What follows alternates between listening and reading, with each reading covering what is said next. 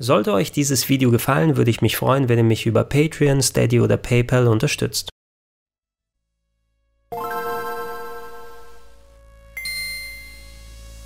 Schönen guten Tag und herzlich willkommen auf rpgheaven.de zu Gregor Tested Capcom Home Arcade, die Mini in Anführungsstrichen Konsole von Capcom, die 16 Arcade-Klassiker in euer Wohnzimmer bringt, inklusive zwei Arcade-Sticks und zum unverbindlichen Preis von 229,99 Euro.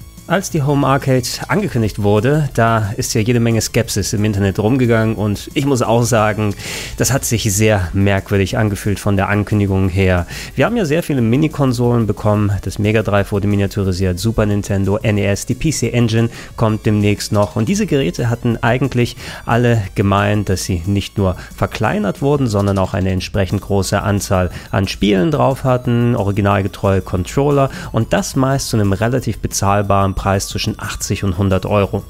Wir hatten ja kürzlich einen ähnlich gelagerten Fall, wo es um Spielhallentitel ging. Beim Neo Geo Mini ist man den etwas anderen Weg gegangen und hat da den großen Arcade-Automaten so geschrumpft, dass er mit Mini-Bildschirm und Kleinst Arcade-Stick auch so direkt funktionieren kann. Hier hat man im Endeffekt zwei Arcade-Sticks inklusive Emulationshardware und entsprechendem HDMI-Ausgang, sodass man die Capcom Arcade Games an jedem handelsüblichen Fernseher spielen kann. Bevor wir über die technischen Details sprechen, lasst uns doch erstmal den Lieferumfang anschauen. In der großen Verpackung ist natürlich allen voran die Capcom Home Arcade selber, die Konsole im formschönen Capcom Logo Design, die ich mir ein klein wenig schwerer vorgestellt habe, aber sie dennoch nicht zu leicht ist, sodass sie auch nicht einfach hin und her rutschen kann, wenn ihr sie auf einer festen Oberfläche zumindest stehen habt. Neben den, wie bereits erwähnt, zwei verbauten Sticks, die mit jeweils acht Knöpfen daherkommen, ist an der Vorderseite ein kleines Panel mit Knöpfen und weiteren Anschlüssen. Ihr habt den Ein-Aus-Button auf der rechten Seite. Es gibt einen USB-Mikro-Slot für das Netzkabel. Es gibt einen HDMI-Ausgang als auch einen weiblichen USB-Steckplatz, dessen Funktion ich aber noch nicht zu 100% ermitteln konnte. In der Verpackung lagen sonst noch ein paar kleine Sticker, die optional verwendet werden können, wenn ihr nähere Beschreibung für die entsprechenden Buttons auf dem Stick braucht, als auch ein kleines Handbuch, das aber wirklich sehr geringen Umfang bietet und nur ein paar kleine Details in verschiedenen Sprachen, wie ihr das Gerät am Fernseher anschließen könnt. Die beiden Kabel, sowohl das USB-Mikro-Netzsteckerkabel als auch das HDMI-Kabel, die haben eine ordentliche Länge von zweieinhalb Metern, sodass ihr euch nicht beschweren könnt und nicht gezwungen seid, ganz ganz direkt nah vor dem Fernseher zu sitzen. Und das Schöne ist, dass hier sogar ein USB-Netzteil vorhanden ist, anders als bei vielen anderen Mikrokonsolen, wo man selbst eins beisteuern muss, das mit auch entsprechend genug Ampere aufwartet, um den Stick hier mit Strom zu befeuern. Habt ihr alles angeschlossen und eingeschaltet, werdet ihr nach einem etwas schmucklosen Bootscreen, den ihr übrigens jedes Mal sehen dürft, wenn ihr das Spiel wechselt, es dauert dann immer so knapp 10 plus Sekunden, bis ihr wieder was machen könnt, dann werdet ihr ins Menü reingeworfen und könnt euch eines der 16 verbauten Spiele aussuchen. Was im Handbuch nicht direkt vermerkt ist, ist, wie man an die Optionsmenüs und die Highscore-Listen auf der oberen Seite des Bildschirms kommt. Dazu müsst ihr nämlich euren linken Stick nach oben und links oder rechts drücken plus einen Knopf, dann könnt ihr in diese Menüs dann auch reinschauen. Interessanterweise hat die Capcom Home Arcade einen Wi-Fi-Chip eingebaut. Das heißt, ihr könnt das Gerät mit dem Internet verbinden, was für zwei Funktionen benutzt wird. A, ihr könnt euch in Highscore-Listen eintragen lassen. Also wenn ihr Rekorde auf eurer Konsole schafft, könnt ihr euch dazu entscheiden, diese auch ins Internet hochzuladen, um euch mit anderen Leuten zu messen, als auch für Updates. Direkt nach dem Start war meine Testkonsole beispielsweise auf 1.0 mit der Versionsnummer. Die habe ich abgedatet auf Versionsnummer 1.3. Jetzt direkt vor dem Release. Irgendwelche konkreten Unterschiede habe ich nicht feststellen können zwischen beiden Versionsnummern, zumindest was die Performance der Spiele angeht. Ein paar Optionspunkte sind nochmal ergänzt worden, gerade was die Bildeinstellungsmöglichkeiten angeht. Ansonsten aber ist da, glaube ich, mehr an Bugfixing passiert. Eventuell bleibt dadurch die Möglichkeit in der Zukunft auch, dass man eventuell mehr Spiele vielleicht bekommen kann, da es ja eine offizielle Verbindung ins Internet gibt, aber es ist keinerlei Art Store oder ähnliches vorhanden, wo ihr selber zum Beispiel hingehen und Spiele kaufen könnt. Der Rest der Optionen, der ist maximal zweckmäßig. Ihr habt da ein paar nette Spielereien, wie dass ihr die Funktionsweise der Sticks und der Buttons testen könnt, falls ihr irgendwo denkt, dass da mal ein Ausfall ist oder dass einige der Buttons vielleicht nicht so reagieren, wie sie reagieren sollten. Ihr habt die Möglichkeit, die Systemsprache einzustellen, wobei selbst bei Versionsnummer 1.3 konnte ich momentan nur Englisch selektieren und darüber hinaus könnt ihr die Reihenfolge der Spiele sortieren, entweder alphabetisch oder zufällig. Spannender wird es bei den Bildoptionen, bei denen euch die Capcom Home Arcade insgesamt sechs Möglichkeiten bietet, von denen sich die meisten allerdings nicht so sehr unterscheiden und dass da am Ende die eigene Präferenz ruhig entscheiden kann. Alle Spiele auf dem Gerät basieren auf den sogenannten CPS und CPS2 Platinen von Capcom. Das waren die Arcade Boards, auf denen Capcom hauptsächlich Ende der 80er und Anfang der 90er ihre Spiele produziert hat und äh, die haben gemein, dass sie hauptsächlich mit einer Auflösung von 384 x 224 Pixeln laufen. Das ist um einiges breiter als das gängige 4 zu 3 Bildformat, mit dem die meisten Capcom Arcade Automaten ausgestattet waren, wurde aber dazu benutzt, mehr Detail, vor allem in die Hintergründe, reinzupacken und die Automaten, die haben dieses breitere Signal genommen und dann auf ihren Röhrenfernsehern einfach auf 4 zu 3 gestaucht. So waren die Spiele tatsächlich auch programmiert, denn erst wenn das CPS 1 und CPS 2 Bild in 4 zu 3 gestaucht wurde, dann sind die Proportionen von Charakteren und Hintergründen auch erst wieder korrekt gewesen, ansonsten ist alles eben ein kleines klein bisschen zu breit. Wählt ihr nun die Funktion Original, dann wird das Bild in diesem gestauchten 4 zu 3 Bildformat ausgegeben mit der korrekten Aspect Ratio, sodass ihr auf der linken und rechten Seite eben die relativ dicken Balken habt. Der Rest wird aber oben und unten abschließend im Vollbild gezeigt und eigentlich sollte das krumme Pixel ergeben. Das heißt, es wäre möglich, dass Artefakte beim Scrolling sichtbar sind. Das ist hier aber nicht der Fall. Ich denke, da wurde mit einer Interpolation gearbeitet, sodass diese Artefakte vermieden werden und wir trotzdem noch ein einigermaßen scharfes Bild haben. Wenn ihr hingegen Full im Menü wählt, dann solltet ihr das Bild bekommen, was ausgegeben wird, wenn die 384 x 224er Auflösung der CPS 1 und 2 Spiele aufs Vollbild eures Fernsehers gestreckt wird. Das heißt, ihr habt nicht ganz kompletten Widescreen, sondern links und rechts ganz schmale Balken, die dargestellt werden. Insgesamt ist das Bild natürlich um einiges breiter und wenn ihr ganz genau darauf achtet, seht ihr auch, dass die Proportionen nicht wirklich stimmen. Was das Scrolling angeht, das ist hier genauso wie beim Full-Modus. Ich habe jetzt keine großen Artefakte erkannt. Das Bild ist aber dennoch einigermaßen scharf. Ich muss für mich ganz persönlich sagen, mich hat bei CPS 1 und 2 Spielen dieser Modus nie wirklich gestört, auch wenn die Aspect Ratio nie zu 100% korrekt ist. Die meisten Spiele sind damit auch noch ganz gut spielbar meines Erachtens nach. Zu guter Letzt haben wir den White-Modus und da kann man sich schon denken, was sich dahinter versteckt, nämlich das vollgestreckte 16 zu 9 Bild. Gegenüber dem Full-Modus ist das kein enorm großer Unterschied. Die ganz schmalen schwarzen Balken an den Seiten sind eben nicht mehr vorhanden und das Bild wird komplett auf 16 zu 9 gestreckt. Immerhin ist hier ebenfalls das Scrolling nicht mit Artefakten geplagt und sauber für die Leute, die gerne ein komplettes Vollbild haben möchten.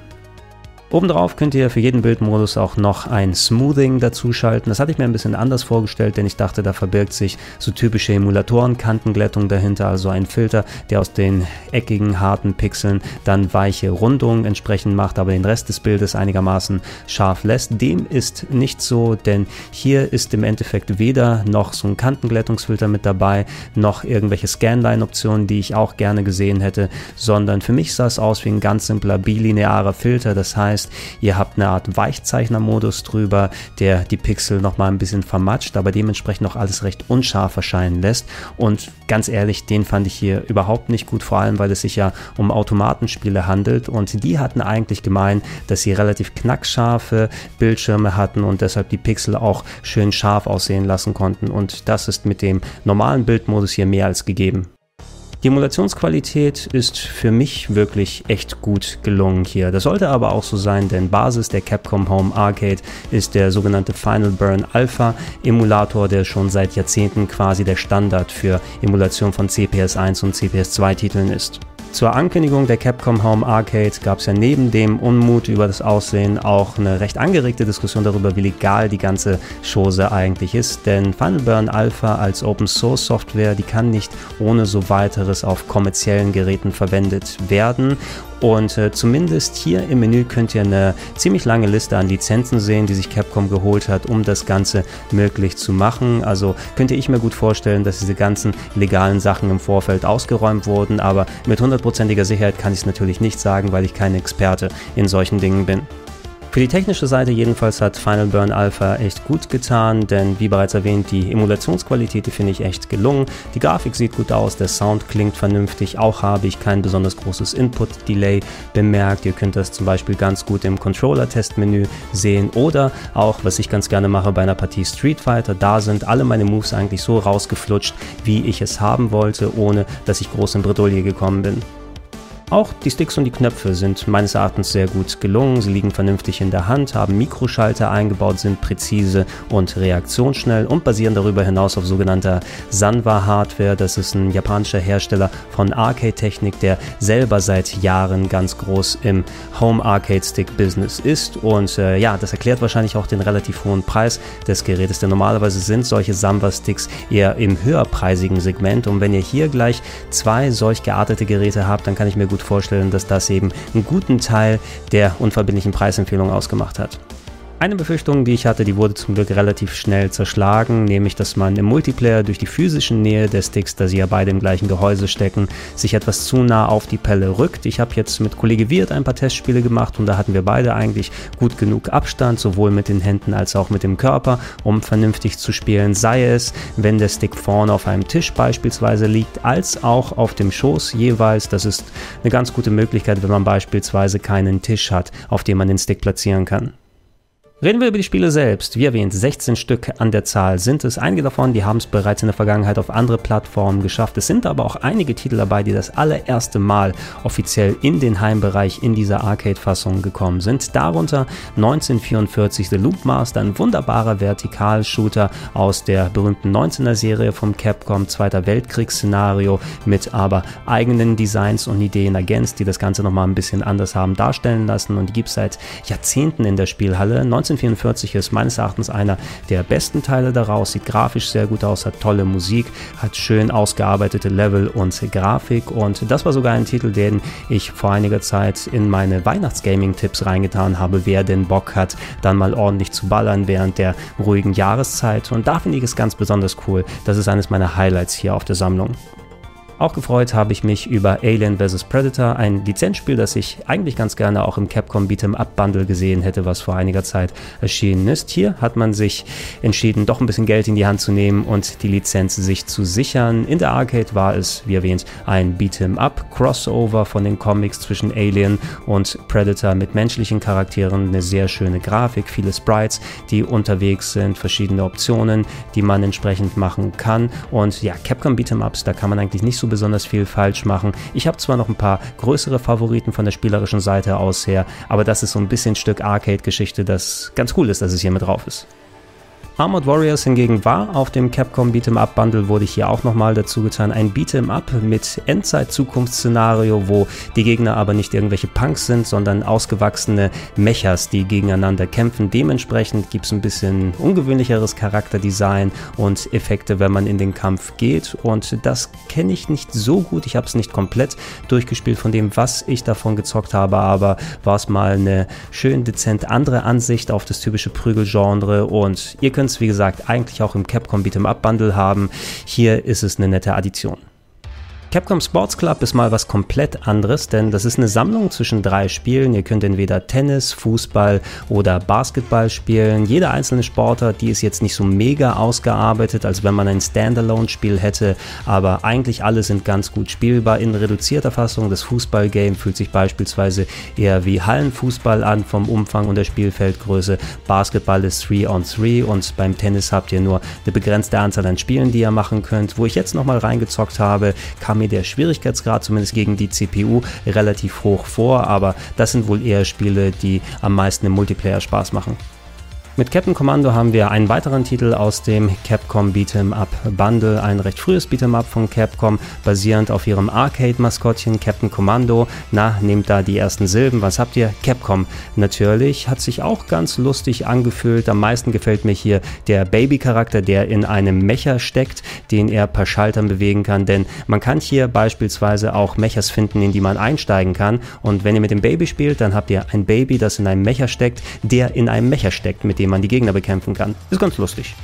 Cyberbots, das kenne ich persönlich von der PlayStation-Fassung aus her. Die gab es vor einigen Jahren auch auf der PS3 als Download und ist ein Fighting-Game, das Street Fighter-Art, aber anstatt Menschen habt ihr es hier, wie der Name es sagt, auch mit großen Mechas zu tun. Hat sich ein bisschen für mich angefühlt wie das Gundam Fighting Game, was es beispielsweise auf dem Super Nintendo gegeben hat. So richtig überzeugen konnte es mich damals auf der PlayStation nicht so sehr. Ich habe es ein, zwei Mal gespielt und dann schnell liegen lassen, aber wie bei vielen Titeln hier so, auch wieder mal wahrscheinlich etwas, was, wenn ihr Bock auf den Style habt, im Multiplayer wird es wahrscheinlich ganz gut abgehen. Für die Darkstalkers-Serie, da breche ich immer ganz gerne eine Lanze dafür, denn die hat mich immer parallel zu Street Fighter begleitet. Hier haben wir mit Darkstalkers The Night Warriors den allerersten Spielhalleneintrag der Serie, quasi Street Fighter mit Vampiren, Werwölfen und Zombies und natürlich Frankenstein mit dabei. Und äh, ja, hey, es war damals eine ganz nette Abwechslung gegenüber Street Fighter. Was ich hier relativ schade finde, ist, dass man nur den ersten Teil mit dabei hat, weil es gab etliche Sequels, wo viele interessante und gut spielbare Charaktere Charaktere dazugekommen sind, wo man an der Grafik noch mehr gefeilt hat. Und äh, klar, nostalgiemäßig ist es natürlich cool, dass man hier das erste Darkstalkers drauf hat, aber da hätte man auch gerne einen der Nachfolger hier draufpacken können von mir aus. Echo Fighters, das war mir tatsächlich unbekannt und ich habe es das erste Mal hier auf der Collection gespielt. Ein horizontales Shoot'em Up, was ein spezielles Gimmick hat, denn ihr habt ähm, ein Raumschiff, was nicht nur nach vorne ballern kann, sondern mit zwei Tasten könnt ihr eure Schussrichtung rotieren lassen um euer Raumschiff drumherum und ähm, dadurch quasi alle möglichen Bereiche anballern, ohne dass das Raumschiff dahin geht. Fast schon so ein bisschen wie Forgotten Worlds, was ja ebenfalls von Capcom ist und hier nicht auf der Collection vorhanden. Übrigens, ihr könnt dazu auch noch so eine Art Aufladeshot machen und wenn ihr nicht ballert, habt ihr wie eine Art Schutzschild, das ihr ebenfalls drumherum drehen könnt. Ich habe mal ein Level jetzt hier gespielt und das Konzept, das schien mir auf jeden Fall ganz interessant. Es war ein bisschen schwierig, in die Art der Steuerung reinzukommen, weil es doch sehr ja, ähm, anders ist als die typischen Horizontalscroller, die man spielt. Eine interessante Addition hier und das ist etwas, was ich auf jeden Fall noch mal ein bisschen länger ausprobieren möchte. Final Fight, ein absoluter Klassiker unter dem Beat'em Ups, hat seine eigene Serie gestartet. Äh, lustig fand ich es, dass mich Kollege Wirt gefragt hat, oh, ist ja auch nur der erste Teil mit dabei. Ja, es gab nämlich keine anderen Final Fights in der Spielhalle. Teil 2 und Teil 3 waren Super Nintendo exklusiv und die Spin-offs sind dann auf anderen Plattformen erschienen. Aber auch so, Final Fight war gleich aus dem Stand ein richtig gutes Beat'em Up. Dadurch, dass es die Arcade-Fassung ist, hat man die vollständige Anzahl an Kämpfern, nicht die reduzierte Auswahl wie auf dem Super Nintendo. Und äh, ja, Final Fight ist wirklich ein großes Highlight. Das kann man heutzutage immer noch sehr gut spielen. Und gerade in dieser Arcade-Fassung, jetzt auch mit dem Multiplayer-Modus, den ich hier zocken könnt, wirklich eine große Empfehlung.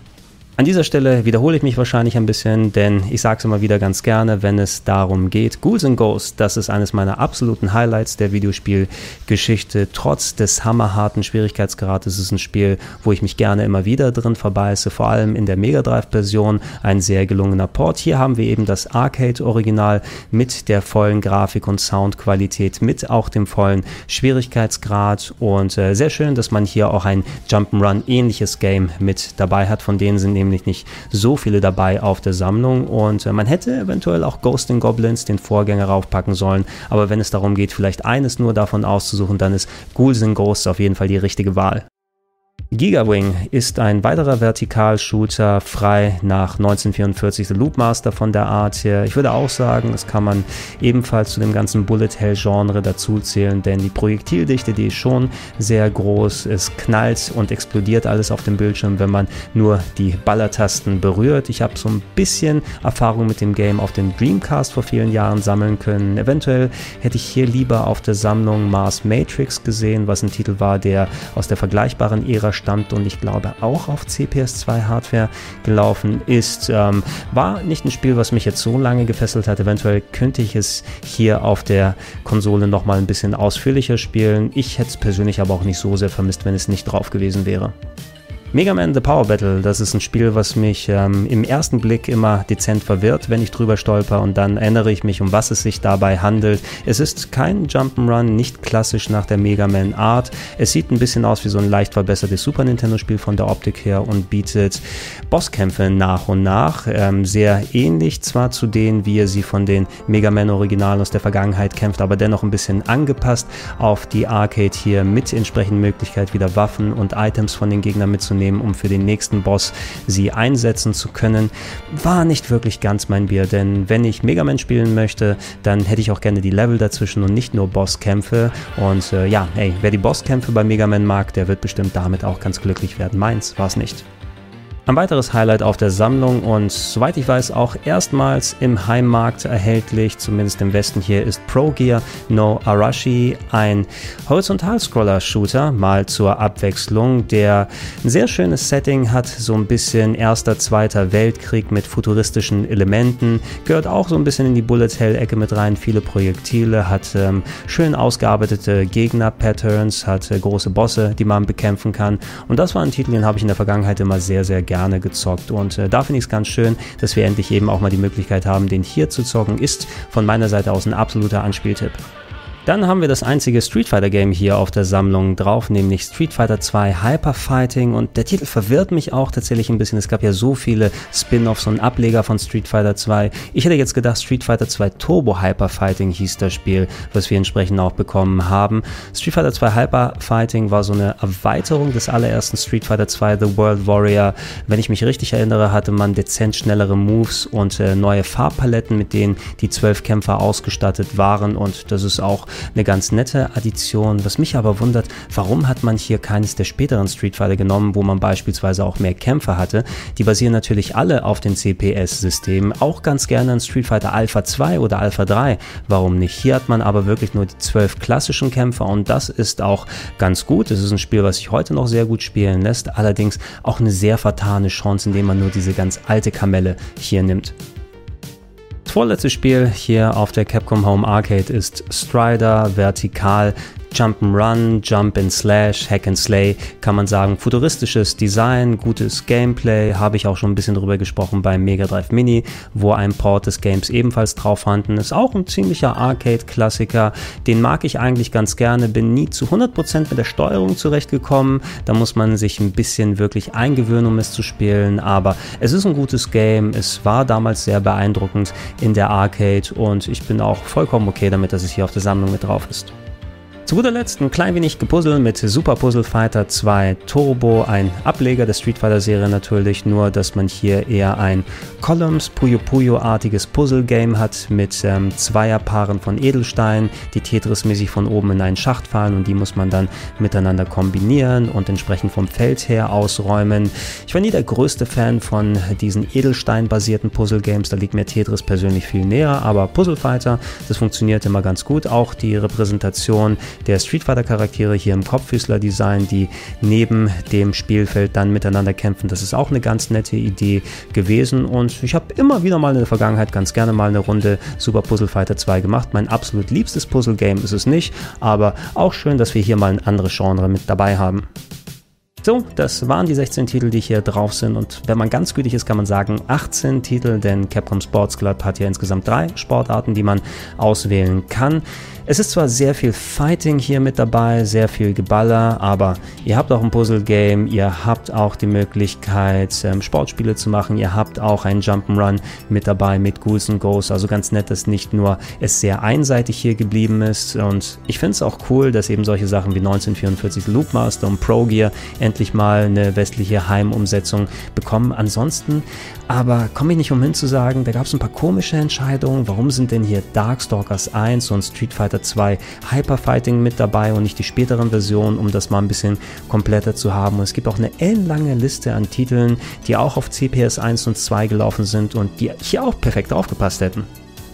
Letzten Endes ist es doch recht schwierig, wirklich so eine allgemeine Kaufempfehlung für die Capcom Home Arcade auszusprechen, denn an den Grunddetails, da kann ich wie gesagt nicht wirklich viel mäkeln. Der Stick selber, der ist gut verbaut, die Emulation ist sauber, ihr könnt vernünftig zu zweit miteinander spielen. Es hat sogar einen gewissen Charme durch das Logo. Ich kann mir sehr gut vorstellen, wenn sich jemand das Gerät zulegt und nicht damit spielt, das macht auch eine sehr gute Wanddekoration, wo man den Stick dann entsprechend an die Wand hängen kann und dann wieder abhängen, wenn man damit zockt zocken möchte. Aber verglichen mit den anderen Mini-Konsolen, mit denen muss man sich ja zwangsläufig messen, weil das die Grundart ist, die man hier an Klientel anspricht. Da ist das Gerät insgesamt einfach zu teuer, trotz der zwei verbauten Sticks. Und ich weiß nicht, was so meine Grenze gewesen wäre für die Spiele, die geboten werden, für die Hardware, die hier mit dabei ist Im 100er Bereich hätte ich wahrscheinlich doch ganz gerne dafür was gelatzt, aber für 229 Euro, da muss man schon ein sehr, sehr großer Liebhaber von Capcom und deren Arcade Games sein, um so viel Geld in die Hand zu nehmen.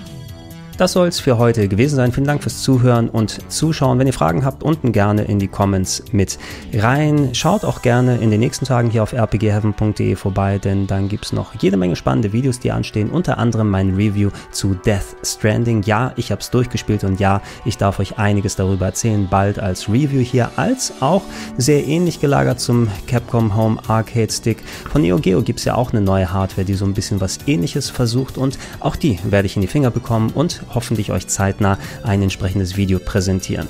Ansonsten wisst ihr Bescheid, neue Podcast-Versionen solcher Videos und anderer Geschichten auf plauschangriff.de gesammelt und falls ihr es noch nicht macht, ich würde mich freuen über einen kleinen monatlichen Betrag zur Unterstützung auf patreon.com slash rpgheaven, auf steadyhq.com slash rpgheaven oder alternativ direkt unter paypal.me slash Vielen Dank und Tschüssinger.